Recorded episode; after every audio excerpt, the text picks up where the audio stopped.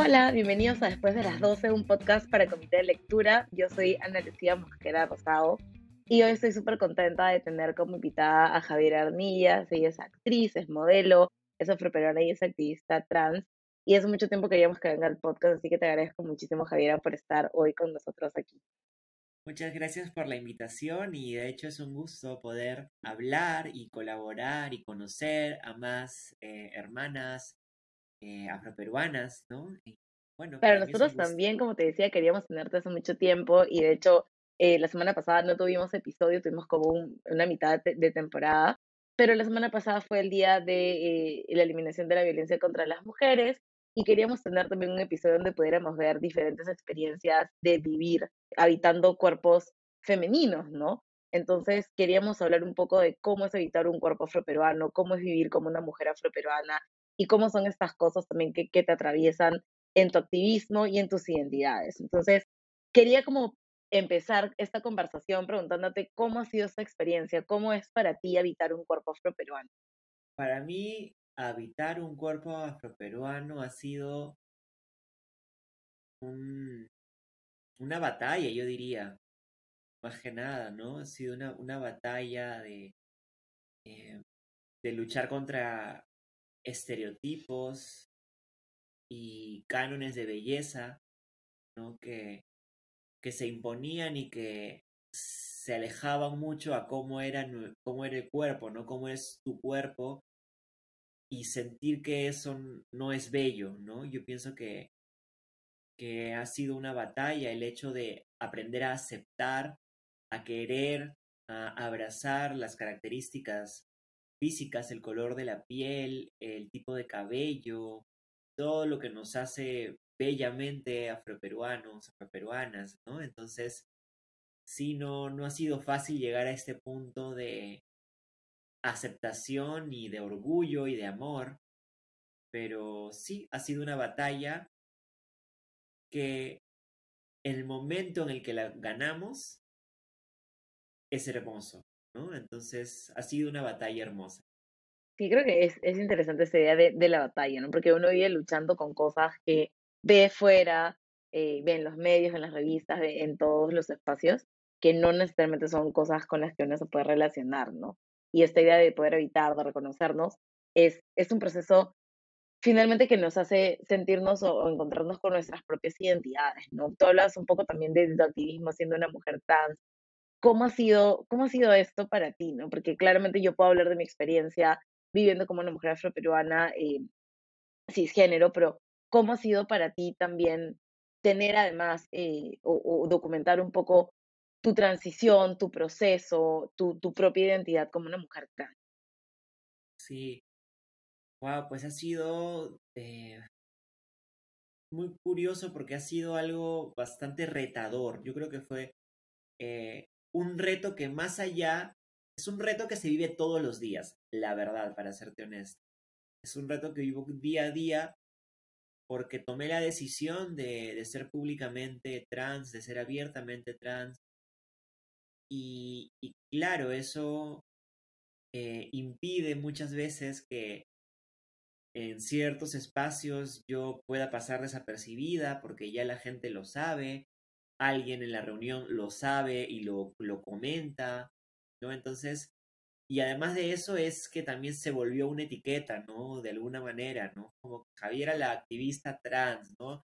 Javiera la actriz trans, Javiera la modelo trans. Entonces, eh, pero yo no solamente soy eso, ¿no? Soy, soy una mujer, más que trans, soy una mujer. Entonces, a veces esa etiqueta eh, se, vuelve un reto salir de la etiqueta, ¿no? Hacer que las personas conozcan más allá de eh, la idea que se tiene de Javiera, de mí. Entonces, sí, eh, para mí eh, fue un reto el hecho de que todo sea tan público, ¿no? Y que esté al alcance de todos la información de mi transición, mis fotos de antes y después, porque eso es otra cosa. Yo nunca tuve reparos en, que la gente conociera mi pasado, ¿no? Porque finalmente mi pasado es lo que me convierte en la mujer que soy hoy y, eso también me hace sentir orgullosa, ¿no? No tengo por qué sentir vergüenza ni, tratar de ocultarlo, ¿no? ¿no? No, no voy a vivir mi vida porque de otro lado hay otras chicas que viven su vida asustadas de que vean la foto de antes, de que nadie sepa, ¿no?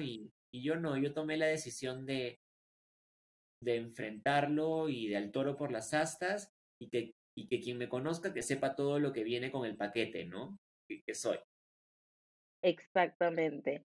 Y, y, creo que eso también me llevaba a la siguiente pregunta que tiene que ver con lo que mencionabas. Tú decidiste documentar públicamente tu transición.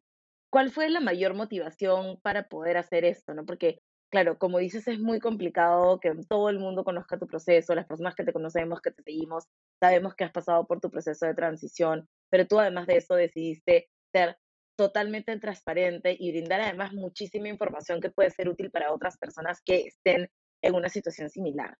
¿Qué fue lo que principalmente te motivó para hacerlo a pesar de todas estas cosas que mencionas? Para serte honesta, lo que me motivó fue que yo ya de por sí era era abiertamente trans, ¿no? Entonces me motivó saber que saber que de por sí ya habían bastantes otras chicas trans que estaban eh, viendo mi proceso, que de repente me tomaban como referencia. Entonces, si yo ya había comenzado esto y además se me dio la oportunidad de poder realizar la cirugía de reasignación de sexo, que, ojo, es un privilegio que a mí me, me tocó, que pude hacerlo, ¿no? Entonces, las chicas que, también quisieran pasar por eso tuviesen una referencia, eh, un ejemplo a seguir de repente. Eh, pero más que un ejemplo a seguir, que tuviesen una referencia, ¿no? No que fuese así va a ser conmigo también, no. Pero vi a la persona con la que me identifico, la vi pasar por algo que yo también quiero, ¿no? Entonces, eso genera eh, en las demás personas cierta confianza y tranquilidad, ¿no? Y, y, te prepara para el momento, ¿no? Entonces, para mí fue un acto de quizás solidaridad también, ¿no? Con, con las otras chicas que están en una situación en la que yo estuve, ¿no? Y que tengan eh, información que pueda hacerles de ayuda para cuando ellas quieran pasar por lo mismo, ¿no? Si es que lo desean.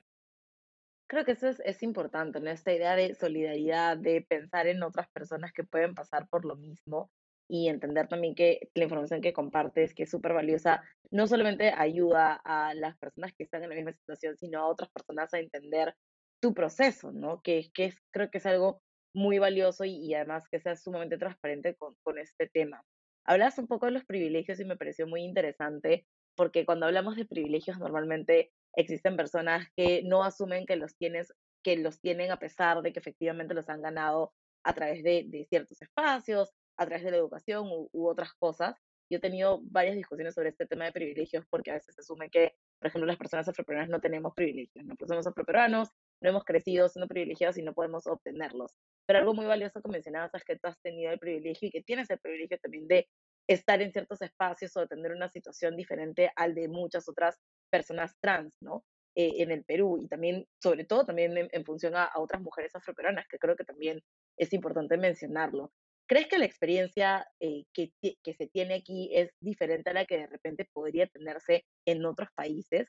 ¿Cómo se vive una experiencia habitando un cuerpo afroperuano eh, o afrodescendiente en otros países o habitando eh, la vida como, como una mujer afroperuana que ha pasado por un proceso de transición? Bueno, ¿qué te puedo decir? Lo que se vive en verdad, en mi caso, primero vamos a hablar de mi caso.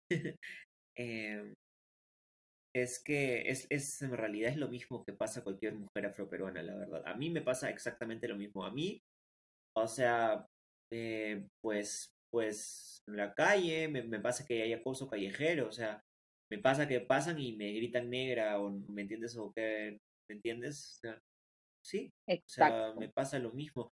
Eh, Claro, lo, lo diferente sería que, que, yo he vivido, o sea, ambas caras de la moneda, o sea, yo he visto cómo era, o sea, yo, yo he sentido antes, siendo afroperuana, pero habitando ¿no? un cuerpo socialmente entendido como masculino, cuando vivía así, nadie me decía eh, nada sexual, o sea, de repente me podrían hacer algún acoso por mi raza, no por mi, por mi este, categoría étnico-racial, pero nunca eso iba a algo sexual, a algo que pudiese incomodar o, amedrentarme o, como, como, hacerme eh, acoso sexual, ¿no? Antes no pasaba por eso, era una cosa, era una cosa meramente racista, ¿no? Racial. Ahora, siendo mujer afroperuana pasa que es racial y además incluye lo sexual, el acoso sexual, ¿no? Entonces eso es algo que en, la diferencia es esa, que,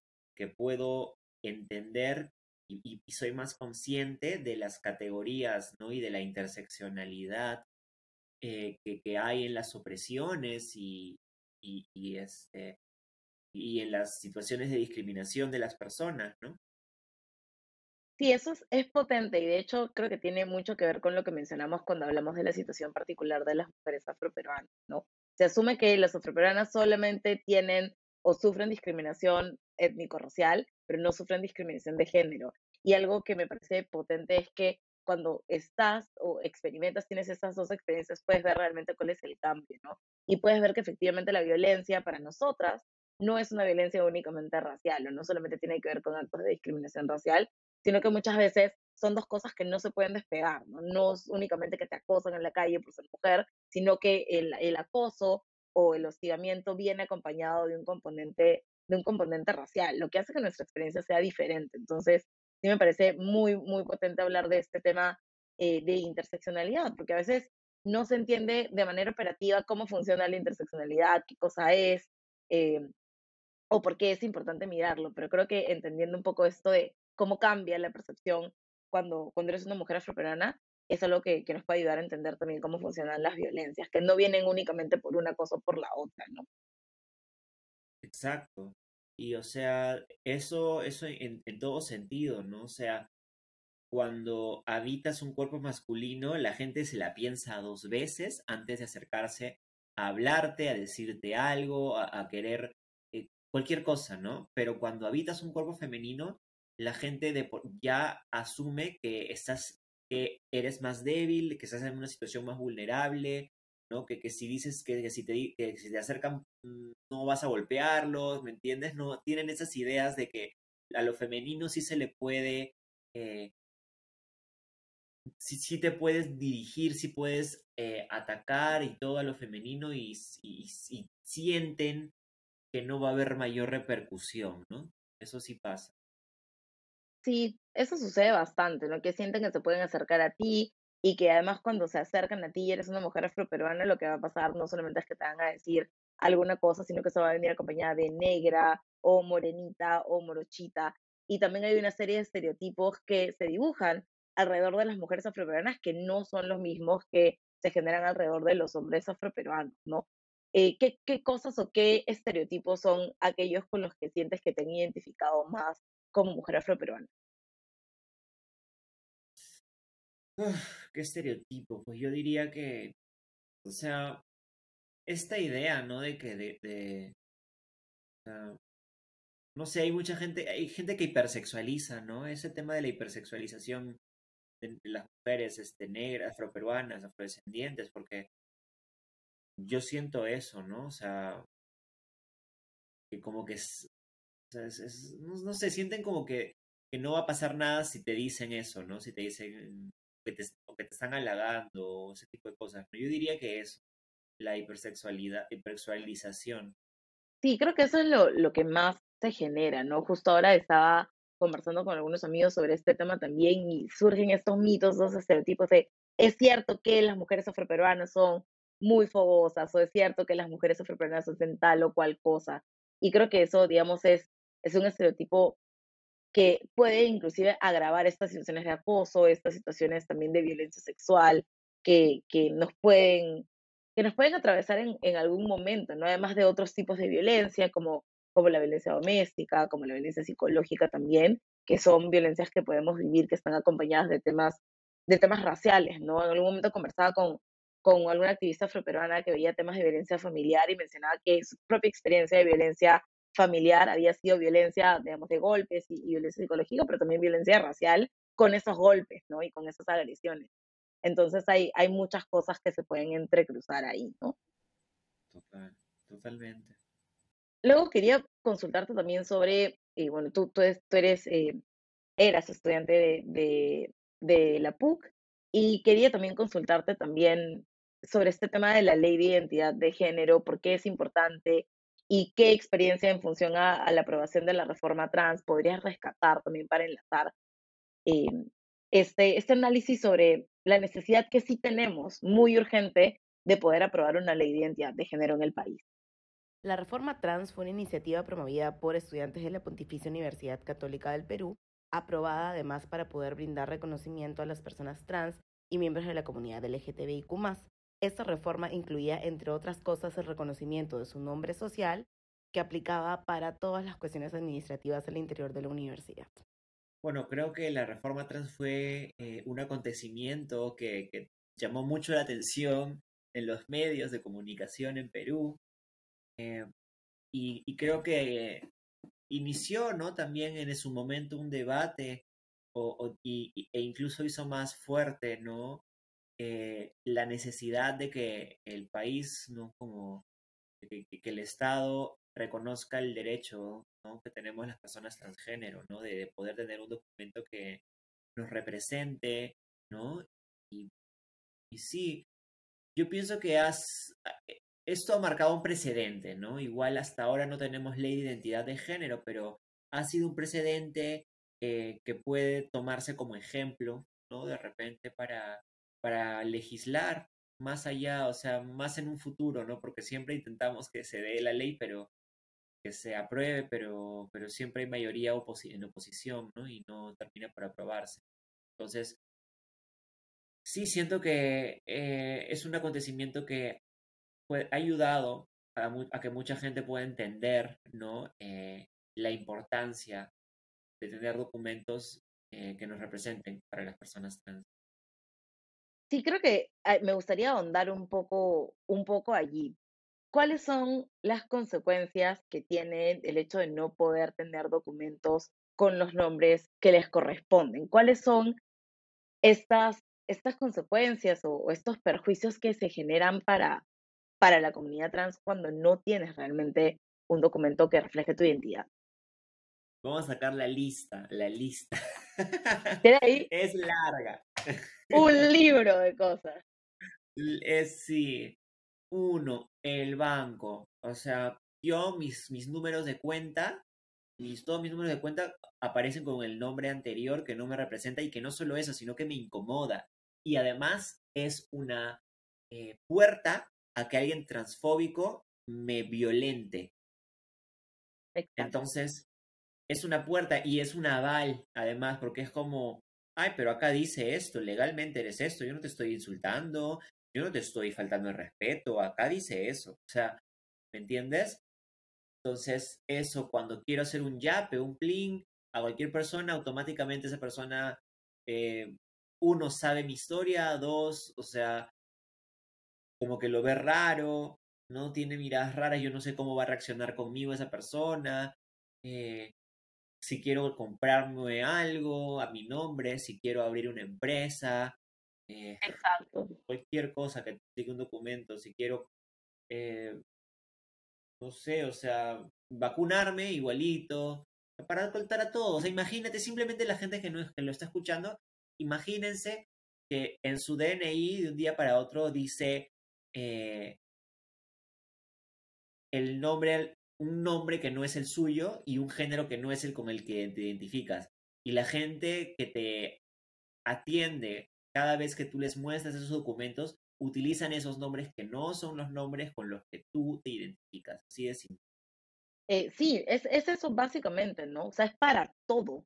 Desde diplomas también, si tomas un curso, si vas al banco, si tienes alguna cosa, tienes un problema porque no hay una ley de género, de identidad de género aprobada, ¿no? Y bueno, como vemos ahora también que están avanzando las cosas, es bien complicado, pero es muy necesaria, ¿no? Sí, también un título universitario, lo que fuera, no todo sale con un nombre que no te corresponde y eso es bien triste.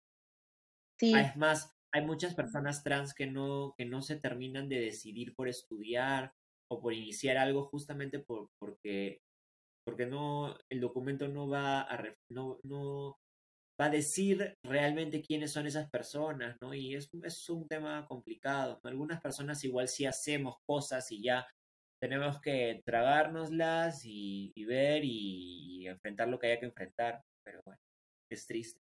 Sí, eso es, eso es bastante complicado y, quería también preguntarte sobre este tema de la incursión en el mercado laboral de las personas trans y también tu experiencia, ¿no? Porque ¿cuál ha sido tu experiencia también como, como una mujer trans afroperuana, además? Y creo que es importante mencionar también que la población afroperuana tiene varios problemas para acceder al mercado laboral por temas que tienen que ver con discriminación racial.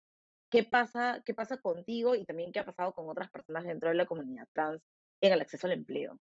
Uf. O sea, a ver, lo que pasa también es que es diferente el tipo de empleo que yo consigo, que yo tengo, ¿no? O sea, los espacios en los que yo me muevo son espacios que, bien o mal, las personas que están en ellos tienen nociones de diversidad de género, ¿me entiendes? O sea, son gente artista, son, o, si son campañas publicitarias, son campañas que ya trabajan con el tema del orgullo, ¿no? trabajan con el tema de diversidad. Entonces, en esos espacios en los que yo me muevo de trabajo, afortunadamente, y porque yo soy abiertamente trans, esos temas son los que me dan trabajo a mí. Ese es en mi caso personal. Pero como te digo, es una situación de privilegio a la que he logrado acceder, pero no es el caso de la mayoría de personas que, ojo, ni siquiera son abiertamente trans ni tienen por qué serlo. Que cada quien quiere vivir su vida normal ni tiene por qué tener la etiqueta que te digo de trans para poder tener un trabajo, ni siquiera por tener trabajo, sino simplemente por ser una persona. No nadie tiene por qué vivir de etiquetas, ni mucho menos que esa etiqueta te encasille y no solo que te encasilles, sino que por culpa de esa etiqueta, todos tus derechos se vean vulnerados, ¿no? Entonces, eh, pues la situación actual es que mucha gente no puede conseguir trabajo eh, porque muchas empresas, muchas instituciones no comprenden el tema trans, no contratarían a una persona trans, ¿no? O sea, quien esté escuchando eso, sea dueño de una empresa, preguntarle cuántas personas trans trabajan en su empresa. Ninguna. ¿Por qué no? ¿No? Y, si es que entrara una persona trans a su empresa, ¿la contratarías? ¿No? O sea, son preguntas que vale la pena hacerse y, y que cada quien que tenga en su posibilidad incluir a una persona trans, pues está haciendo un gran paso, ¿no? Para, para poder eh, luchar contra esta discriminación que vivimos día a día, ¿no? Si bien el Estado aún no lo reconoce, desde el sector privado quizás se pueden ir gestando cambios. Sí, eso es importante porque hablábamos en junio, justo para el mes del orgullo, con, con José Parodi sobre este tema de en junio todo el mundo es arcoíris, todo el mundo se sube al coche, todo el mundo quiere ser inclusivo, pero ¿qué más allá de lo que hacemos como acción comunicacional o qué más allá de lo que se hace en publicidad tiene una implicancia directa en las políticas internas de las empresas. Entonces, sí, claramente es una invitación a las empresas, a los empresarios, a las empresarias, es decir, estoy promocionando el mes, el mes del orgullo LGTBI, pero ¿cuántas personas tengo realmente trabajando o cuántas personas trans contratarían? Lo que son finalmente las personas que, como bien mencionabas, por todas estas cosas estructurales se ven imposibilitadas de acceder al mercado laboral, ¿no? Hay muchísimas cosas ahí que son complejas. Y hablas también un poco del mundo de la moda y el mundo de la belleza, que es un mundo que en la mayoría de los casos es abiertamente racista también. ¿Qué, qué ha pasado o, cómo percibes tú que estas cosas siguen reproduciéndose en, el mundo de la moda o cómo crees que las cosas se están cambiando, se están abriendo para permitir mayor diversidad? Yo, mira, la verdad es que se están abriendo y están permitiendo mayor diversidad. Yo creo que eso es gracias a las redes sociales, a Internet, a que podemos ver lo que está pasando en otros países, ¿no? Que tenemos ese acceso. Perú, lamentablemente, eh, lo que muchas veces sigue lo que está pasando afuera, ¿no? Y coge tendencias. Y ahora lo que pasa es que se abraza la diversidad.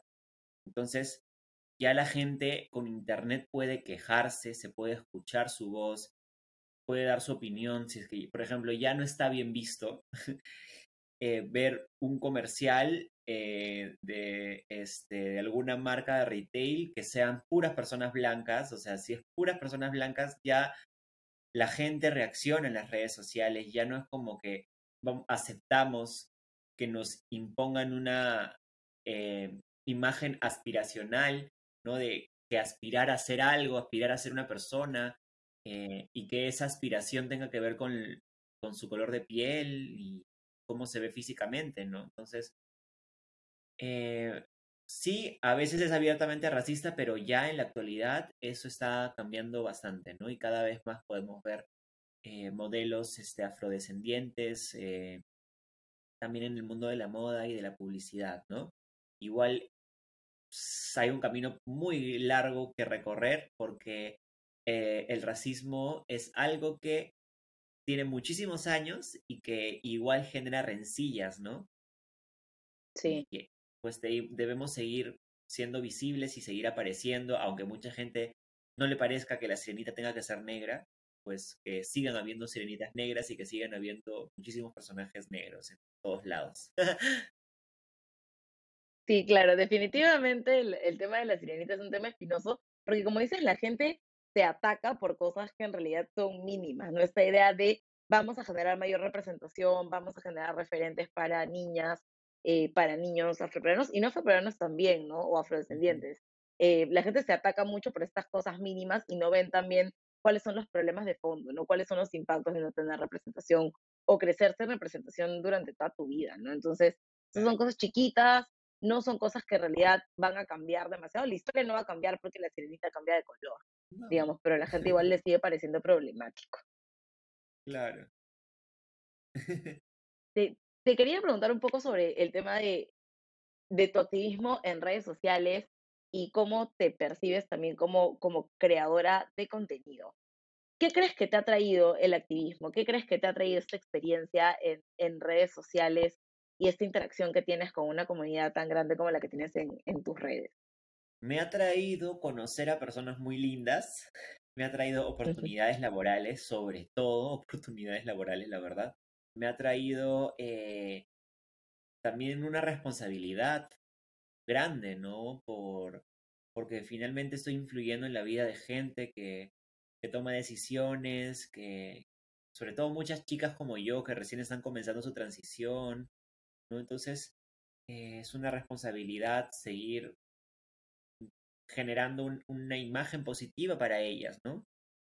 En las buenas y en las malas, ¿no? No solo estoy publicando como que cuando me sale un trabajo, cuando estoy en la publicidad de una marca, no, no. También cuando soy triste lo pongo, cuando y todo, porque, porque somos las personas, pasamos por todo, no solamente somos lo bonito que nos pasa. Entonces, eh, eso me ha traído, ¿no? Esas, esas, cosas también. Eh, informar también me ha dado la posibilidad de informar y de cambiar mentes de muchas personas. Es otra cosa muy bonita. Mucha gente me, me cuentan también que, que les mandan a sus padres mi perfil en Instagram de repente y le dicen, ella, esa, esa chica morenita, eso me pasa mucho. Ah, sí, qué linda la chica morenita. Es trans, antes era un chico. Y, la, y los padres como que, ¿qué? ¿En serio? Que no sé qué. Y, y, y como que se empiezan a investigar más y como que el estereotipo eh, de lo trans como que se va, va un poquito cambiando, ¿no? Porque ves que es una persona común y corriente, una persona más que tiene sueños, que tiene aspiraciones y que le está yendo bien. Eso, eso me parece bien loco, ¿no? Porque a veces utilizamos estos referentes y creo que tú eres un referente importante para poder decir, mira, en realidad no necesitamos ver de manera diferente a esta persona, no necesitamos tratarlo de manera diferente, tratarlo de manera diferente, porque es una persona como tú dices, con sueños, con problemas, con aspiraciones, con cosas, con muchas cosas que decir. Entonces creo que el hecho de, que tengas unas redes tan abiertas, de que puedas comunicarte de manera tan transparente, es muy, muy productivo y ayuda mucho también para que más personas podamos aprender, conocer, desaprender todas las cosas que, que sabemos o que hemos sabido en algún momento y, y, pues relacionarnos de manera respetuosa con todas las personas, ¿no? ¿Cuál crees eh, Javiera, que es el rol que tiene el activismo, no solamente el activismo de redes, sino el activismo en la calle, en la cancha, en, las bases, para poder impulsar estos cambios que nos ayuden a un reconocimiento más respetuoso de las diversidades en general? Pues el activismo siempre ha sido, o sea, creo, bueno, no siempre, pero yo creo que históricamente eh, el activismo ha tenido un rol importantísimo en, la gestación de los cambios, ¿no? En que, vaya, eh, en que se apruebe una ley, ¿no? En que se hable de ciertos temas, ¿no? Esa presión, ese activismo siempre es, es, es algo positivo, ¿no? Para, para poder conquistar eh, cambios sociales, transformaciones sociales positivas, ¿no? Entonces, eh, yo pienso que el rol va a tener siempre un rol muy importante para poder eh, evolucionar, ¿no? yo pienso que sí, que, no, yo pienso que siempre es importante y, y, por más que quizá a veces eh, no soy como que tan activista, a veces me dicen, ay, pero a veces me critican y me dicen cosas como que, pero ella no es activista, que no, ella, no sale a las calles, ella no marcha, que no sé qué yo, pero cada quien hace activismo desde su trinchera, ¿no? Y cada quien puede, puede eh, este, contribuir este, desde su lado, ¿no? Entonces yo siempre tengo mi, mi venita activista ahí, siempre. Y eso es algo que, que, es como un mito del activismo, ¿no? Se asume que el activismo solamente se hace en la calle, se asume que el activismo tiene que tener una afiliación institucional, que tienes que pertenecer a una organización, una institución para poder activar. Y en realidad, como bien mencionas, cada quien puede hacer un cambio desde su propia trinchera, ¿no? Tienes las redes, tienes plataformas, tienes también los espacios en los que estás y desde cualquier espacio se puede hacer el cambio, ¿no? Si pensáramos que el cambio solamente se tiene que hacer con acciones enormes, entonces no motivaríamos a que cada uno pues desaprenda y haga cambios individuales para empezar a cambiar la sociedad. Es básicamente lo, lo que necesitamos. ¿Cuáles piensas que son los retos? Y sé que es una pregunta bien grande, así que si me puedes decir eh, desde tu perspectiva, ¿cuál crees que son los retos que tenemos pendientes como país? Especialmente para poder atender a la población afroperuana y atender a la población LGTBIQ eh, sí, para hablar de racismo, para hablar de discriminación, para hablar de, de, transfobia. ¿Qué, ¿qué nos queda? ¿Cuáles son los enormes pendientes que tenemos? Como país, wow, qué pregunta. Bueno, uh, primero, tenemos un fuerte problema de corrupción. Hace años, bueno, y no solo hace años, desde siempre, la verdad, pero creo que nuestro problema principal es ese, ¿no? Creo que a veces los cambios no se dan por esa razón. No, no avanzamos porque, porque la gente está más pendiente de ganar más dinero, la gente que se mete en política está más pendiente de ganar dinero que más que realmente contribuir con el país y si es que tienen la idea de contribuir, luego terminan eh, envenenándose con esta, con la corrupción. Entonces es, es una cuestión bien, bien fea que no nos permite avanzar, ¿no? Eso por un lado. Y por el otro lado, ya no hablando tanto de política, sino más bien de personas, de ciudadanos, lo que nos falta, y siempre lo digo, es, es desarrollar nuestro sentido de la empatía, yo, yo creo eso, pero es lo que nos falta bastante, ¿no? Eh, muchas veces cuando algo no nos gusta lo, eh, o algo no es, es, diferente, como que tenemos la tendencia a rechazarlo de partida en lugar de tener una actitud de conciliación y de, y de calma y de comprensión, ¿no? En lugar de rechazar de, de, de golpe, sino es como, esto no me gusta, no me gusta, ok, yo, ok, admito, admito que no me gusta, pero ¿por qué no me gusta? Me cuestiono, ¿qué hay de, malo con esto? ¿Por qué me, genera estas reacciones? ¿Valen la pena estas reacciones realmente? ¿Cómo son estas personas? ¿Qué tienen que aportar? ¿No? Preguntarnos más, tener más curiosidad por el otro.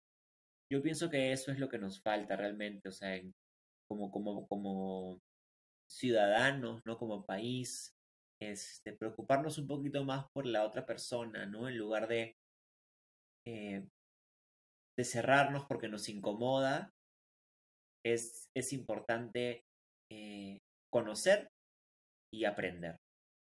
Sí, creo que eso es, es potente, ¿no? Conocer y aprender y sobre todo entender que lo diferente no necesariamente es, es negativo, ¿no? Y nada, pensando un poco en estos retos para poder atender a la población afroperuana, que sabemos que tiene desigualdades, y a la población LGTBIQ, ¿qué crees que se necesita desde la atención del Estado? ¿Qué, ¿qué podría, bueno, se pueden hacer un montón de cosas mejor, pero cuáles deberían ser las prioridades? ¿En qué orden? ¿Cómo podríamos realmente, si el Estado, si, si las autoridades quisieran avanzar, qué crees tú que debería priorizar? a ver, en, en, grande ya, porque una cosa es que yo te puedo decir lo que se debe, lo que se debe, lo que se debe eh, priorizarse porque a mí me beneficia, no es otra cosa. Em, en grande, a nivel masivo, yo creo que debe priorizarse eh, que tengamos educación de calidad real, ¿no? Eh, que quizá nuestro, el, digamos, el sistema educativo, quizá, o sea, de repente de una vuelta en 360 o de repente adopte quizá una, eh, una estructura, ¿no?